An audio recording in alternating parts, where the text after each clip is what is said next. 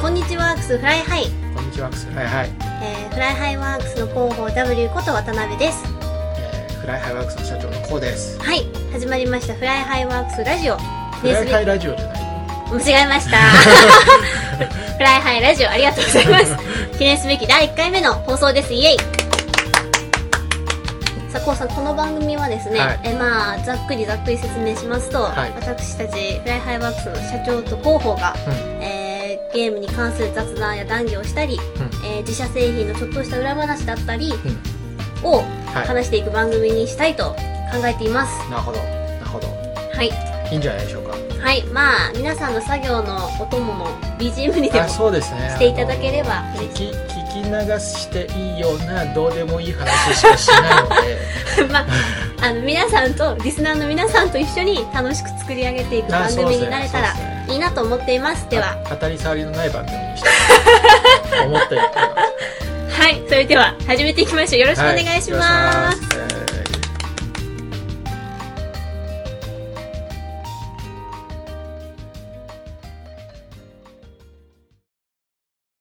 はいでは第1回目のテーマを発表したいと思いますはいはい、第1回目のテーマはこちら初めてのゲーム初めてのゲーム。はいなるほ ど。まあ、これを選んだ理由がですね、はいあの、まあ、私たちやっぱり世代のギャップだったり、はいそういったところも大きいなと思ったんであーなるほどね、自分たち、あとまあ、記念すべき初めてのああ、なる放ほど、送ね。なんで、かかってるね。そうなんです。あとやっぱゲーム会社です から、ほどゲねームに関する話の方そうっすがねいいなと思ったんで、オリンピックの話してもしょうがない。こいつらうさんくせえって思われます よ。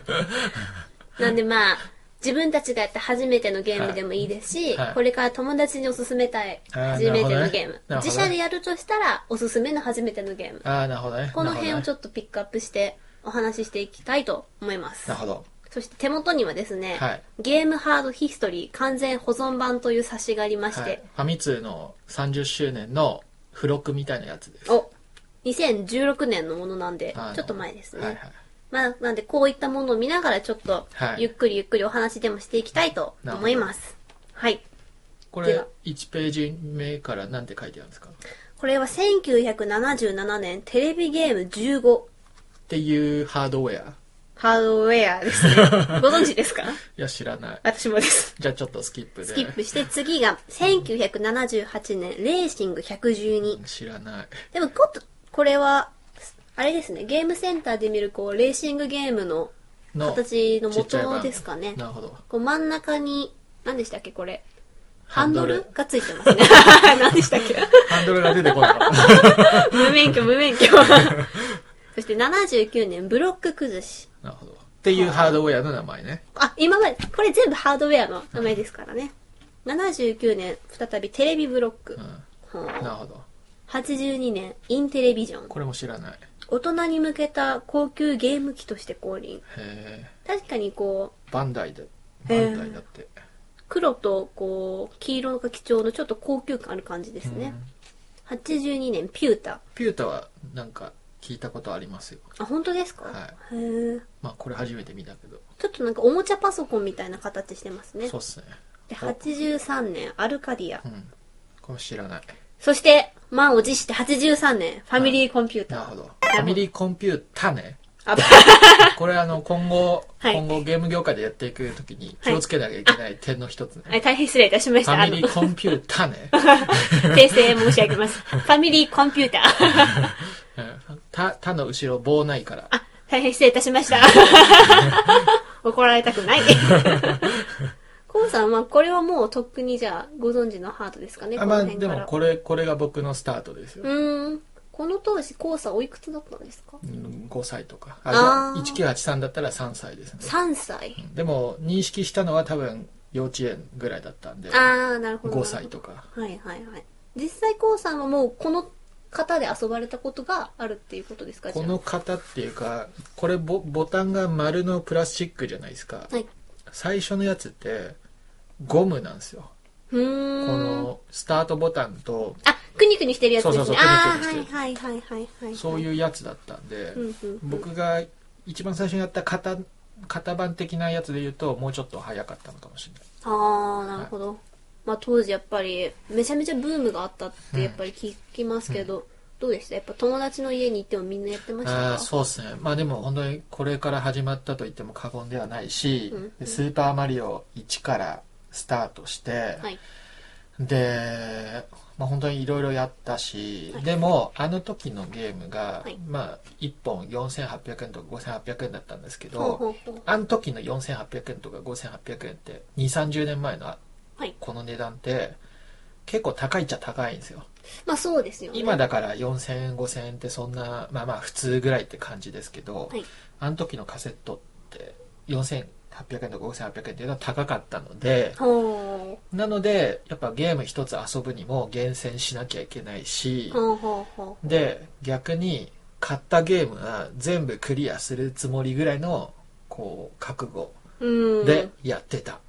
ほっうて感じ、じゃあ一本一本にかける思いとかもものすごくあったそうです感ねじですかねでも多分ですけど僕のような直撃世代まあ僕直撃直撃世代っていうといやあなたはまだ早いよって言われるんですけ ど僕は自分では直撃世代って言ってるんですけどなるほどでも直撃世代は多分一本一本のゲームを大切に遊ぶっていう習慣はついてると僕は思いますようーん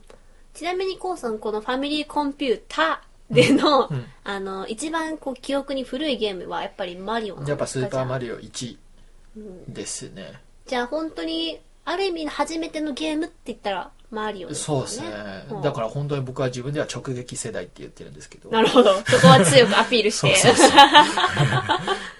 まあそうですねコウさんがツイッターに最近上げてた動画でも、はいなんか裏技みたいなの披あ露さそうれでてたじゃないですねすかああいうの何やってるか分かりますあな何うん何がどう裏技なのかって分かります あれ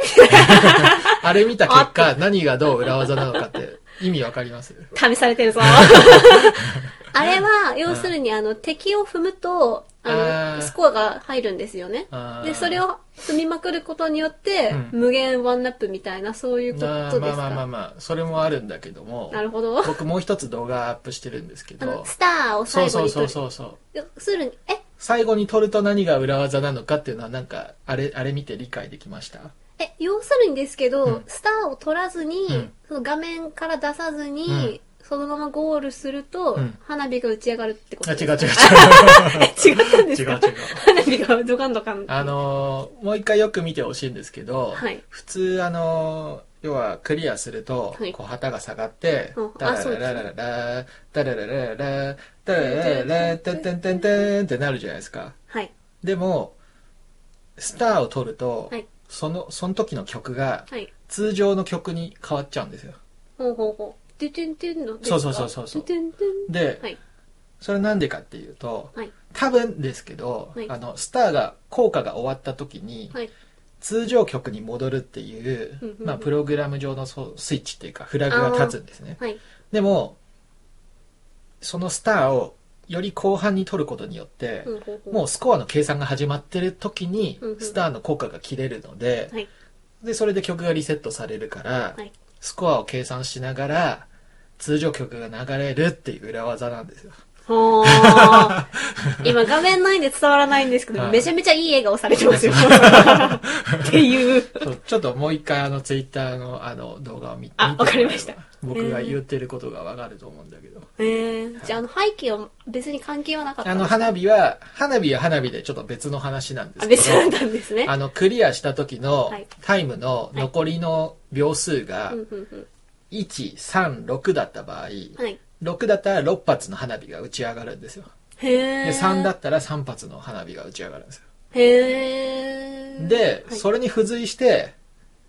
あの、こう、旗って点数あるじゃないですか。あ、そうなんですあかの、高い、あの、ポール、ポールに接触したタイミングがあー、は高い。ければ高いほど、こう、得れる点数あが、そうなんですか5000点だったり、へー。下から触ると100点だったりする、するんですね。あ、やばい、ちょっと匂いとか出ちゃ った。やばいやばい。そう。。で、はい。で、じゃあ一番点数が高い取り方って、はい要は、旗で5000点を取りながら、はい花火を6発上げることなんですよ。あは花確火、かに確かに。花火は1発500点なんですよあ、そうなんですかなので、はい。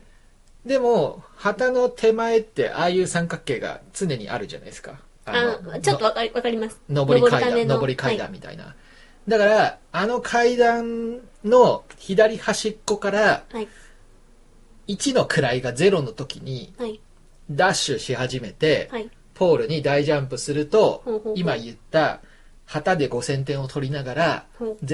09876のタイミングでうはい。旗に接触するので花火に花火が6発上がるっていうのを当時の子供はみんな知ってたそうなんです かそうなんですかへえ。当時の子供はみんな知ってた、あー、でも、はいへえ、そうですよね。今ほどネットも普及してない時代なそのうに。はそうだからあの多分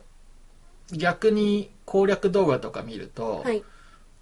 あのまあ、足すっていうそのツールアシスト、うんうんなんだっけツールアシスト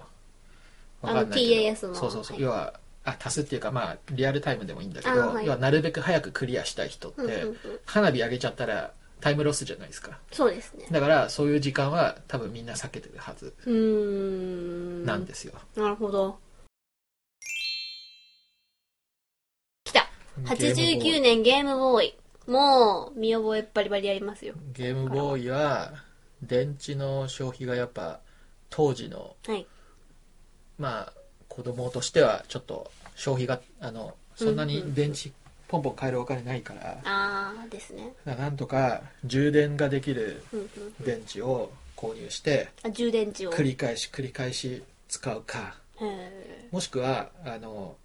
まあ電池が切れてくるとんここ左のここにある赤いランプがーあ、チカチカ。どんどん薄くなっていくんですね、うんうんそれでもなんとかこう電池を回すとちょっと復あ、活ありしたまりす。こう、手でめちゃめちゃこすると、あ、 そうそうやっそうぱこれはどの時代も変わんないですね。ちょっと復活 したありるあるあるある。あとこの多分右の方に、はいその濃淡をあの濃いと淡いをこううんコントロールできるつまみがあって、へーなるべく薄い状態でプレイして電池を長持ちさせるとかほーとかとか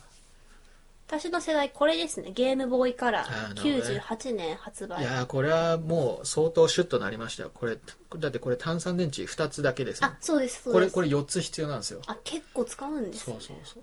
もうゲームボーイカラーはうち3兄弟でみんな1個ずつ持ってましたね。へ私がピンクで、姉オレンジで、兄何色紫かなえへえまあこのゲームボーイの話で言うと、はい僕結構思い深い話があって、はい。あの1989年、まあ、1990年に、はい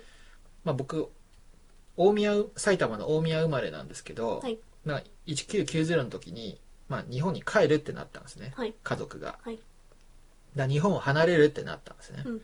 だからあの日本を離れるってなってでなんかもうもしかしたらもう今後日本のゲームを触れないってなっちゃうかもしれないはっいて。なって、で僕ファミコンのゲームをあんまり親に買いたいとか言う言わなかったタイプなんですけどうーんでもまあ本当にこれ逃したらもうないかもって思って、はいで親に「えなんか欲しいのあんの?」って聞かれてでゲームボーイが欲しいってなって、はい買ってもらってでこれとあのスーパーマリオランドっていう、まあ、ゲームボーイ用のマリオあー。と野球のやつがあるんですよ任天堂さんが出した、はいそれを買ってもらって台湾でずっと遊んでたっていうちょっと記憶があってーまあ、要は日本を離れる時にはい親にまあなんていうんですかねめったに言わないわがままをはい言って買ってもらったのがゲームボーイ、ああ、じゃ あ、思い出の品なんですね。割とコウさん思のい出割と思い出ですね、はい、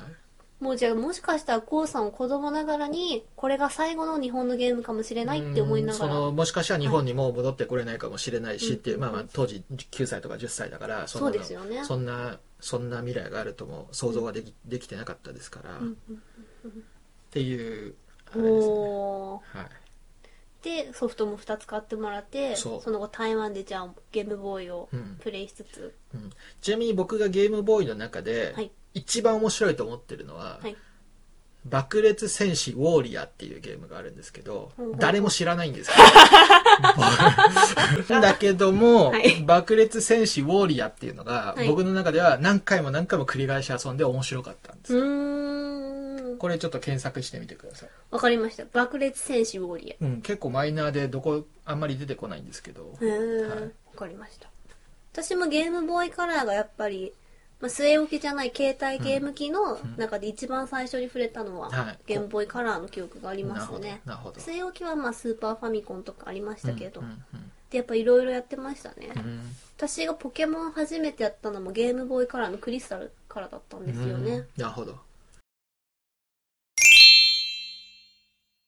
ゲームボーイカラーのすごく覚えているのが「ぷよぷよ」とあ「アライグマラスカルあありまし」たねのソフトと、あのぷよぷよはい はカラーじゃないと相当厳しいそっか色でそうですよねそうあなん確かに形が形で判別するしかないからああ相当厳しかったっていう思い出がちょっと今、あすいませんちょっと話あいえいえ全然いや話の腰折っちゃっいやて確かにいやもう私の世代からすると、うんゲーム逆にカラーで見るの当たり前なんであーなるモほどねノクロでやる発想がないんですよ確かに信じらんないですよ、ね、信じられないですね。 いや、無理だろうって思いましたもん。なるなほるほど。そう、あの、やっぱキャラクターがめちゃめちゃ可愛いじゃないですか。あのぷよぷよねはい。しかもキャラクターも喋りますし、はいそれがすごい小さいながらに衝撃で、ああなるほどねああるるあるるアルルがもうめちゃめち可ゃ愛か可愛ったくですもんて、ねしかも一人称僕じゃないですか。はいはいで、はい僕っ子っていうのがなかなかに衝あの時なかっ撃たで、ですよねですよね。だからなんかあの時ってああいう情報はなかったから、うんえこう見えて男なのみたいなあ、ちょっと思ったんですよ。本当に、本当に小さいながらに。はいはでやっていくうちに、まあ、クリアできなかった面も、はい大人になって最近やったら全クリできるよういになってへ楽しかったんですえよへえねさすがなるそほこどはちゃんとやりましたあと今なん久しかぶりもう一つなんか言ってませんでにしたあアライグマラスカルですそれは僕 しいやそのゲーム僕知らないなこれもなんで買ってもらったかタイトルあのそういうアニメがあるのは知ってるけどあそういうアニメむしろ高3世代じゃないんですかいやラスカ僕ルあんまりああいうほんわ か系なまあなんでそれ選んだかは覚えてないんですけど、はいなんとなく記憶にあるのが、はい親がそのゲームショップか何かに行って、はいどれやりたいって選ばせてくれたんですよ、はあはあその時にやっぱパッと目についたラスカルが可愛くて、はあじゃあこれって言ったのなるは、ほどねなんか覚えてるんですそれはあよ。るかもしれないわすごい小さかったんですけど、うんやっぱり可愛くあるあてるこれがいいって言った記憶があうんって。僕もファミコンのピンボールっていうゲームはうんうんそういう理由で買いましたもん、あーなんかその場で選んでいいよって言われて、あパケ買いみたいな。パケ買いっていうか、はいまあこれかなみたいなありますよ ね。決してピンボールが面白くないと言ってるわけじゃない これもカットで。 ピンボールは面白いっすよ面白いむもむちしろろんむしろ面白いもちろんですよ。うんただまあ、なんかありますよね。理由が特にこれがなきゃ嫌だっていうのじゃなくて、そうとっそうさそうにこれ選んでみるあってるあるあいるあうる。それは普通にあるわで、もともと家にラスカルのぬいぐるみもあったんですよあ。ーで、未だにあってへ、ーちょっともうボロボロなんですけど。はあじゃあなんかやっぱそれで選んだそうですねやっぱ大人の今でも好きであーの LINE スタンプとか持ってますラスカルおのおでなぜかわかんないんですけど、 まあ、ほのぼの系なんで、まはいあ、ラスカルとその式を通じてはい1年間こうコミュニケーション取ったり、ーご飯あげたりミニゲームするっていう、まあ、ほんとほんわかしたゲームだったんですけどへなぜかデフォルトの名前ラスカルなのに私オリジナルの名前つけて てひらがなでラディルって書いてありましたなんでなんだろうえでも愛着湧いてくるんですよねずーっとやってるとやっぱりなるほど可愛かったんですよちょっとそのラスゲームボーイ版のラスカルに関する情報をちょっと、あのリスナーの皆 さんちょっとつご存知の方いらっしゃったらぜ募りましょうひ ぜひ募りましょう、えはい可愛いんですよでも揚げたへーご飯によってそはいの反応も違うんですよ、へこうえ角砂糖あげると本当にあの洗って溶けちゃってえっへっーて顔するのがもうめちゃめちゃ可愛いんですよへえその概念その時にもうあったあんです、ね、りましたありましたでいちごソーダとかもあげるとちゃんと飲んでくれるんですよへえ可愛かったんですよへー本当にそうたまごっちのあありましたたまごったちもうまちごっにちの先駆けなのかもしれない、ですか ねたまごっちも姉が持っててうんそうポケモンもや私が初めてやったのはクリスタルですけど、うんいはいわゆるあの赤緑とか、はいはいあれはもうやっぱ姉世代だったんで、はいはいあるんですよね、はい家にも、はいへえ実はポケモンちょっと僕あんまりなんですよねそノータッチっていうかなんで次持ってくるんであの、うんやりましょいやういつかやんなきゃいけないとは思ってるんですけど絶対やらなきゃダメですよどうしてもちょっとあの僕10歳から、はい1990から日本にいないの本で当にああそうですよねあの日本でそのタイミングで盛り上がったものに関しては、うん正直ノータッチなんですよ、はんはんはん正直で一回逃しちゃったらなかなか戻ってこれないっていうか、じじゃあこれを機にデビューしましょうそっすねぜひどどっかのタイミングでし知っとかなきゃいけないもんだと思うんですけどいやーいいですよポケモンははい青春ですほんとえー まあちょっとそのポケモンの話は置いあとそういですてね、じゃあ次に行きましょうさあそして90年スーパーファミコンもやってました、本当にはあはあ家族でやってましたよ、えー家族で何やるんですかまあ主にまあまだちっちゃかったんで、はい親がドラクエ FF やってたのを、は兄弟と一緒に見るっていうのがへーめちゃめちゃ楽しかったんですよねへいいい話だ わあとぷよぷよもあった気がしますありますあありますすありますスーファミありますよ、あとちょっとマイナーなうんセーラームーンのゲームとあるあるあかるありましたよねまあまあ、あれマイナーじゃないあごめんなさいあれあれ結構有名 あ本当ですか、はいでも結構いろいろあった記憶はあるんですけど、はいやっぱりもう小さいながらに FF ドラクエってもう世界観がすごすぎて、はいはいもうはいゲームするだけですごい感動してたんですよ。はあへえそれはすごいなでやっぱラスボス倒すとすごい嬉しかったんですけど、はいあゲーム終わっちゃう悲しいっていう気持ちがすごい強かったんですよへねえ。それはそれはすそれいいっすねなんかはい、ゲーム業界的にはうんうんうんそれ英才教育ですよああ なるほど。業界的には英才教育ですうんうんよそのその感覚はで未だに覚えてるのが、まあ私と兄は年が近かったんでいつも一緒にやってたんですけど、うんお父があの、うドラクエのお嫁さんを選ぶ時が確あーはいかあるじゃないですか、はいはいであれでどっちがいいってこう選ばせてくれて、はいでゲームはもちろん喧嘩もあったんですけど、はいこっちがいいとか、はいでもそれでこう喧嘩があったけれど、はい結局そのじゃあこっちの子にしようってなって、はいはいこう炎が使えるとか、はいはいそういうはい結論に至って、はいまあなんだかんだ家族仲良くなった原因へえ原因っていうかまそれは羨ましいああわったかもしれないですね僕の両親とかはうんゲーム全くもう全くも全くなんでうんうんうんうん本当になんていうんですか割と隣の山田くんちのはいご両親は、はいまあご両親というか多分お母さんだけはうんうんゲームに理解がある方だったんではいそれをずっと羨ま羨ましいとは思ってましたね、ああなるほうどん、僕割と周りの大人はゲーム全くうんうん理解してくれないタイプの環境だったので、そういう話は羨ましいですねそうですなんだかんだだからこう一緒にやった記憶ってなると、スーパーファミコンが最初かもしれないですねへえなるほどなんかそうですねコントローラーもやっぱ2つあった記憶がありますし、はあはあはあと絶対これは言いたかったんですけど、はいカセット夫婦しましたよねみんな さすまいあカセット夫婦の概念はファミコンからですよカセット夫婦の概念は言うならまあまあまあまあ、まあ、夫婦半差しはあのファミコンからですよああ。いや、でもこれ半、差し半差しの意味はわかります半分刺すってことそうそう、まあ、あのたまにうまくいかない時や一番奥まで刺してからちょっとちょっとだけひっ浮かせるんです浮かかせるとついたりするへ え。いや、もしかしたら今の世代の子ってディスクとかカセットなんでわからないのかあなーそとうす思ねって、だっこう。てよくあのレコ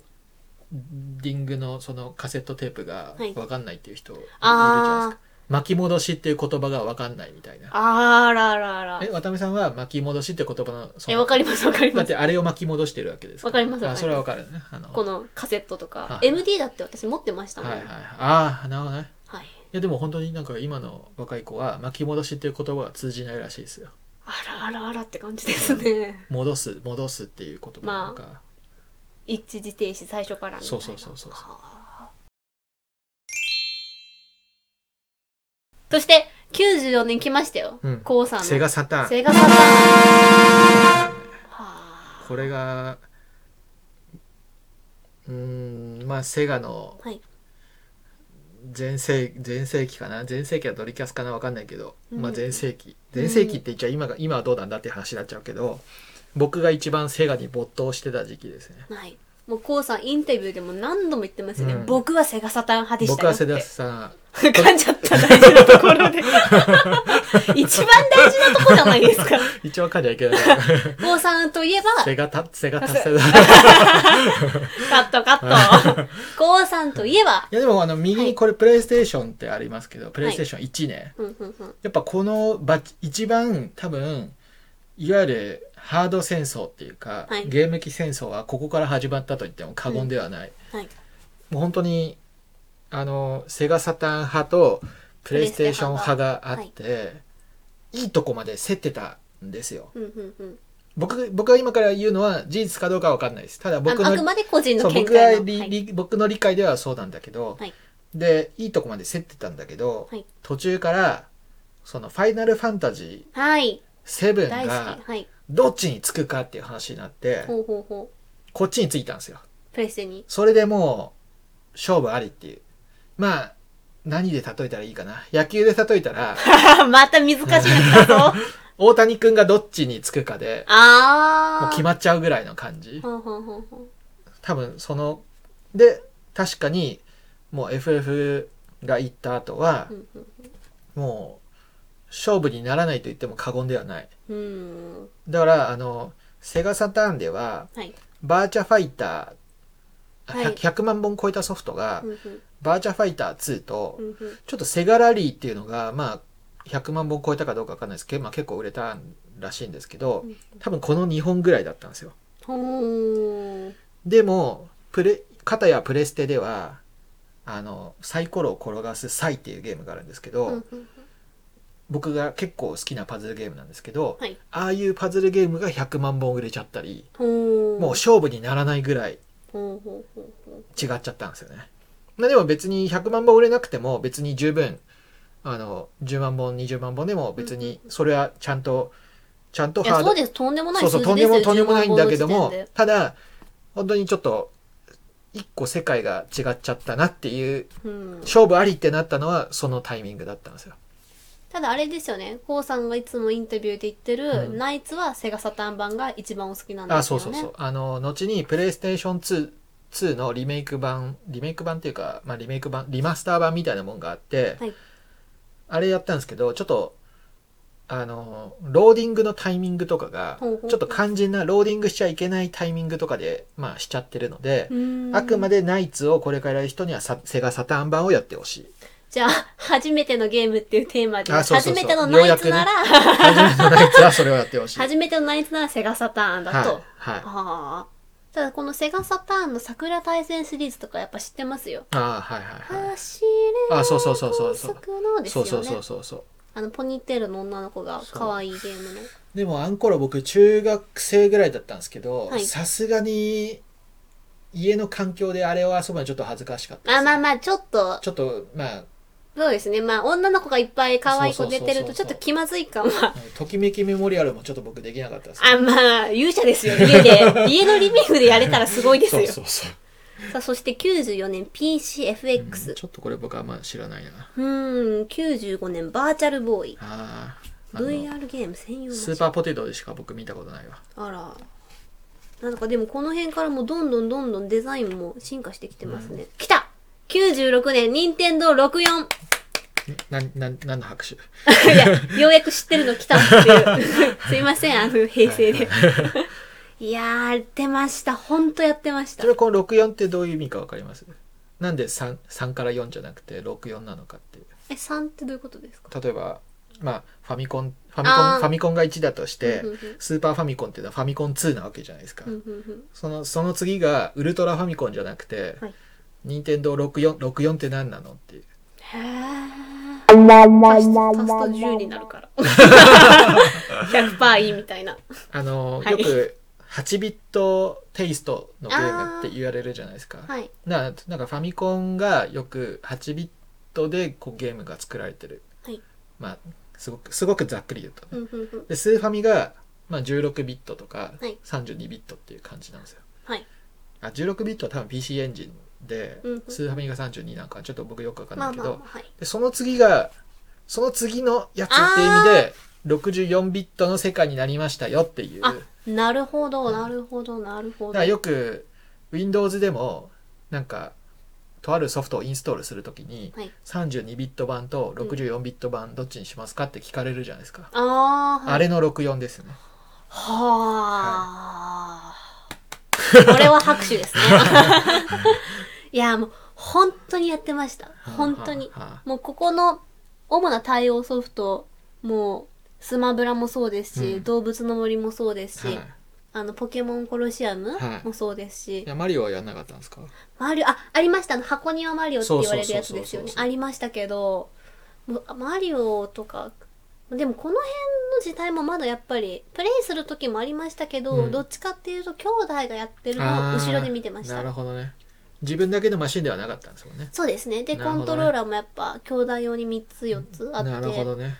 でもやっぱりこれ兄弟もゲームする人あるあるだと思うんですけど、後ろで見てるのめちゃめちゃワクワクするんですよああ,、まあまあまあまあそうそうそうそりゃそうだあとスターフォックスもありましたねへオえールレンジモードに切り替えるっていうかっへーこいいんですよフォックスも ちっちゃい時あ将来フォックスと結婚するって思いましたもへーそんれはすごいなそれはすごいなちょっとスターフォックス僕あんま分かんないんで私そこもは広げていいっすよ本当ですか、 うんでそのフォックスも、うんそのまあコントローラーつなげばこう対戦モードみたいなのあったんですけど、はいいまあ、いかんせんストーリーは、はいまあ、見てるだけですし、はいその対戦モードで初めて握った時に、はいもう上二人にボコボコにされて まずはこいつからやるぞって言われて、はいはいはいめちゃめちゃ悔しかったの覚えてるんですよへーねスマブラもそうですしへーあとカービィもありましたねはいはいはいカービィもうんクリスタル集めてうんコピーしていくっていうのが可愛くて好きでしたね、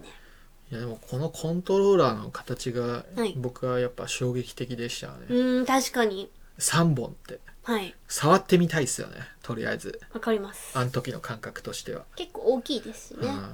あん、と夢が広がる感じ友達の家にもやっぱりあったんで、はい友達の家でマリオパーティーやって、はいはいはいテニスもあったかな、はいとかやって、い、へやー64ほんと好きでしたねえへカセット夫婦してカチャえンこれもする録音はするかないやしましたでもしましたっけ私下世代なんで はいおいあんまピンときてないじゃない僕ビンときてないそれはでもこういうとりあえずカセットガチャン系はうんひたすらやってました、夫婦へでーなんなら多分後で出てくるゲームキューブも多分やったんじゃないですかね、えーちなみに公式では夫婦は推奨してないらしいですよ、あーほこり詰まっちゃうんですか、ね、なんか壊れちゃうあの唾がこああ まあまあまあなるほど、はいそして98年ドリームキャストう、はいはい聞いたことはありますやっぱいりやいやこれはもドリキャうス大好きドリキャスこれがセガのはい最後のハードですハードウェアなんですよはあで本当に当時はいろいろ夢が詰まったソフトで、うんうんうんドリームを広げるってブロードキャストっていう意味で、はいドリームキャストうなんですよーん素敵な名前でこのオレンジのぐるぐるもなんか、はい今までのシュッとした感じと比べるとこのちょっと、ポップな感じですかねそうそうでそのあの最初の起動した時にこうこれが表示されてたのその結構おしゃれなうんおしゃれうなんうんうんちょっとした効果音、あはいこうちょっとしたジングルとともにはい「ドリームキャスト」って表示されるんですけど、うんうんその音は坂本龍一さんが作ったらしいです。へあーのせ戦場のメリークリスマスを作った、あの人が作った、うんうんうんへーそして当時のセガ執行役員でやった湯川専務ことあそうそうそうそう湯川さんも登場したそれは知ってます CM があのこの間の放送で、はいあの実況の放送で、はい瀬方三四郎さん知らないんですかあーでそうあそうそうそうそうへーっていう生方三四郎はまた別 の別人の方ですよね藤岡弘天藤さ岡んなん弘ですさけんどほうほうほう、はいなるほどでこのここの穴のところにはいメモリメモリカードはいあのモニター付きのメモリカードがあってへーそれをさせるんですよほうほうほうでそれをさせたりあと取り外したりしてはいそれ同士でこうデータを交換したりうんうんソニックアドベンチャーっていうゲームがあってはいソニックアドベンチャーの中にチャオっていう、まあ、ちょっとしたペットを育てるやつがあるんですけど、うんうんそのペットをたまごっちみたいな感じで、はいそのメモリーカードにこう持ち出すことができてへーでそれで例えば学校で交換したりとかあいいですねそういうことはできるようなハードだったんですよ。はーで当時にそもそもコントローラーにモニターがついてるって時点でもうちょっと興奮するじゃないですか。いやーもうだいぶ興奮しますよそそうれ でもだからやっぱ10年早いんですよ。はあはあはあ10年早すぎてはい誰もついていけてないというか。はだって今になってこの手元のなんていうんですかね手元のコントローラーにあはいディスプレイデがついてるィスプレイがついてたり今そういう肌ありましたっけないまかあ、でもあってもなくてもやっぱりものすごい衝撃は走そうったと衝思います当撃衝撃時でこんなすごいものがあったそうなんですよ、うーんで初めてあの、はい初めてかどうかわかんないけどなんかモデムでこうトランプゲームの対戦がネットで対戦ができたりして「ぐるぐる温泉」っていうゲームがあるんですけど、うんうんそれもなんか結構良かったんですけど、はい当時のネット環境はとにかくお金がかかるので、はいそのインフラが整備されてないっていう意味でも10年早かった、うんだからほほらここにも書いてあるんだけど圧倒的性能と新サービスで後世に道筋を示した伝説のハードは あまあだからやんわりやんわりとやっぱ10年早かったってことを言っいてるやんですでもやっぱドリームキャストはじゃあレジェンドだったんですね あそうそうそうでうも、ーんでもやっぱさっきのサターンとはいプレイステーションの構図と同じで、やっぱドリームキャストより プレイステーション2っていうのがやっぱまあまあまあまあまあ世間的にはね、そうですねそうなんですよ。ただまあやっぱり逆に言えばそんな世代私みたいな世代でもドリキャスはいまだに知ってるってことなるはほもどなるほどう。ものすごい知名度だなったんとか爪と痕は残したとは思いますうよ。んでも本当に、なんていうんですかね、夢を見続けて欲しかったっていうのはありますけど、いやいまだにドリームですようん、でも見続けてたらもしかしたら今、もうないかもしれないですし、まあまあそこはもう、そこはもう結構な、結構なドラマがあったと思いますよ、そこはうー。んはい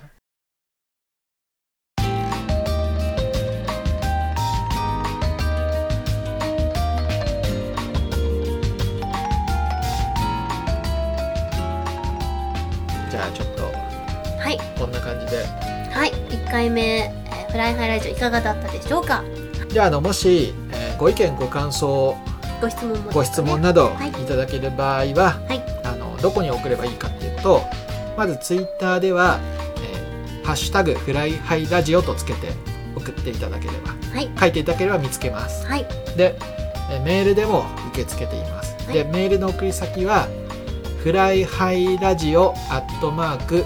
フライハイワークスドット JP はいで、えーまあ、スペルを読むと、えー FLYHIGHRADIO アットマークフライハイワークスドット JP はいはいこちらに皆様からのお便りぜひぜひお待ちしておりますはいえーもしかしたら次回以降の番組でね皆様からいただいたお便りご紹介するかもしれないので、はいぜひまあペンネーム、はいまあ、フライハイネーム的なものと、はいまあ、本文を書いてお待ちしております。は私はこのハードウェアではこういうゲームに没頭してましたとかい、いですね。あと番組中に言ってる情報が間違ってましたあのご指導ご面達のほそどうぜひよろしくお願いいたしそうまいうそういうのねす。はい、はいい、えー本日お話しさせていただいたのはフライハイワークスの広報 W こと渡辺とえーフライハイワークスの社長の甲がお送りいたしましおた。送りいたしましたはい。それでは皆さんまたあるかわからない次回以降の放送でお待ちしておりま。そうですすねあのー一旦あのあんまり定期的にとは言わずに不そう定で期すでね。不不定期で定期にまったり聞いていただければ嬉しいです。はいはい。では締めの挨拶に行きましょう。はい、ははい。い、それではまたあるかわからない 次回以降の放送でお待ちしております。それではクスではでワークスフフラライイハハイイバイバーイ。バイバイバイバイ